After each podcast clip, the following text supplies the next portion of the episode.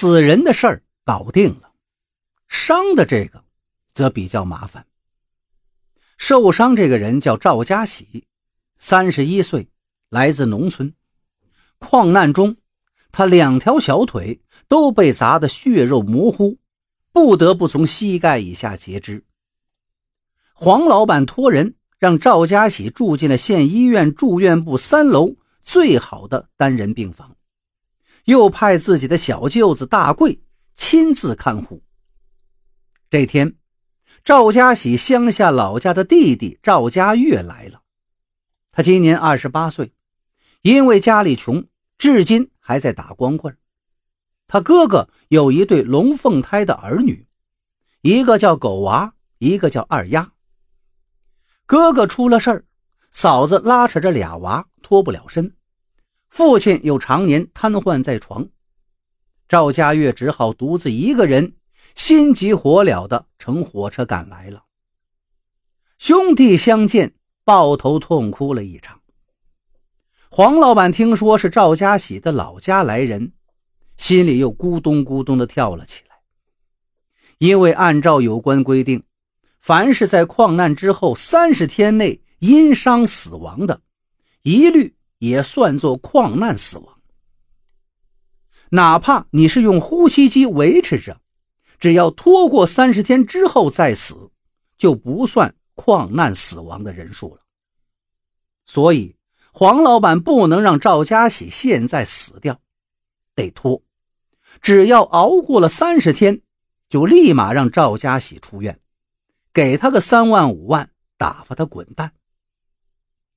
黄老板也很难熬啊，这度日如年的滋味简直比躺在病床上的赵家喜还要难过。现在忽然听说赵家喜的弟弟来了，他立刻让大贵送去了五千元的红包，让他零花用。另外，必须看护好赵家喜，绝不能让他在三十天之内出现意外。再说病房里，赵家喜沉吟了好久，对弟弟开了口。大夫说了，哥这个伤，万一弄不好，伤口感染了，得个败血症啥的，命就没了。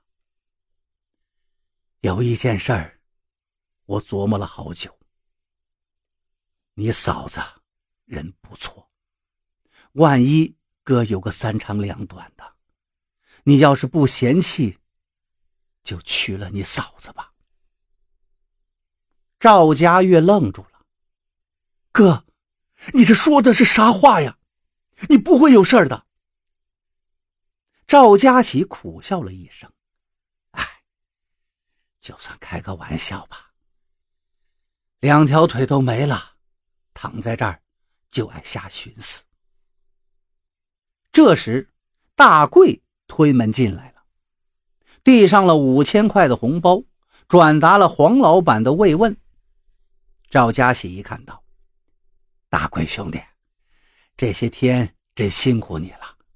今晚我做东，一起吃个饭吧。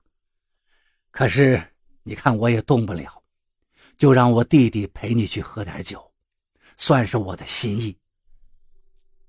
大贵呢，自然是巴不得的，不过他又担心赵家喜出事儿。赵家喜说道：“你放心去吧。”反正啊，床头有电铃，有啥事儿啊，我摁铃叫护士就是了。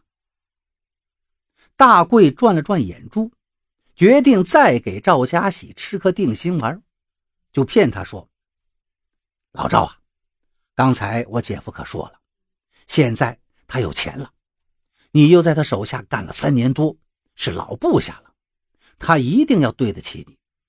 等你的伤好利索了，准备。”至少再给你三十万五十万的，你这一辈子都没有后顾之忧了。赵家兄弟听了，连声道谢。晚上六点半，等赵家喜输完最后一瓶液，赵家月就拉着大贵去酒店了。他们前脚一走，赵家喜就按了电铃，叫来护士，说自己想休息一会儿，要些安眠药吃。于是护士给他拿来了药，让他服下。心想这该不会有什么事儿了，就关了病房里的灯，轻手轻脚的出去了。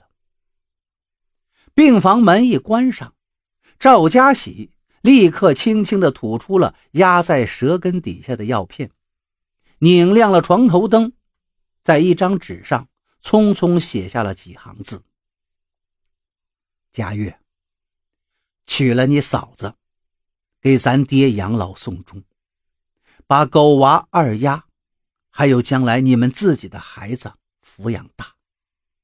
哥字。然后赵家喜关了灯，忍着钻心的剧痛，支撑着下了床，朝几米远的推拉窗户爬去。赵家喜是个老矿工了，这一带有十来家的私营煤矿，年年出事故死人。其中的猫腻，他早就一清二楚。矿工在矿难中受了伤，矿老板就许诺给多少多少钱。可一旦过了三十天，矿老板就把脸一翻，许诺就都不算数了。赵家喜的心中早就谋划好了一个伟大的计划，自己必须在三十天之内死掉。如此一来，黄老板的矿。在这次矿难中的死亡人数就超标了，上面就会派人来查处，他的矿就会被查封。